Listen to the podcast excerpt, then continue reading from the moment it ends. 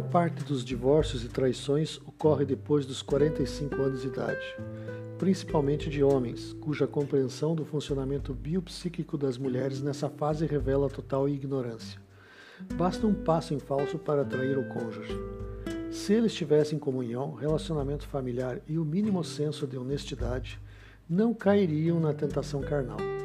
Antes de uma decisão cujas consequências podem comprometer o resto da sua existência de outras pessoas, tenha consigo dez motivos para evitar a traição, o adultério, a irresponsabilidade. Sempre pense neles.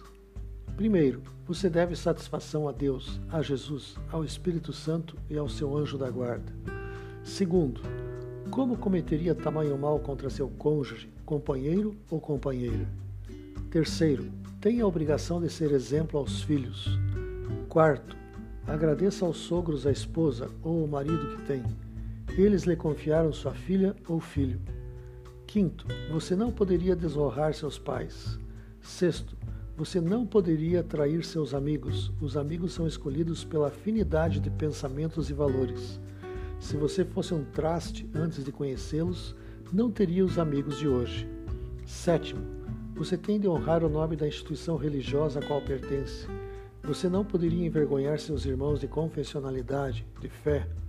Oitavo, você deve honrar a instituição na qual trabalha, assim como respeitar seus colegas e clientes. Nono, você não pode humilhar ninguém do outro sexo, nem contribuir para a vergonha da família dela ou dele. Décimo, se fizer isso, você residirá numa sociedade doente. Sua obrigação é contribuir para um mundo melhor e não para o tornar mais decadente. Pense dez vezes antes de dar um passo errado. Livre para sempre voltará na próxima sexta-feira às nove horas da noite. Que o Senhor o bendiga e até lá.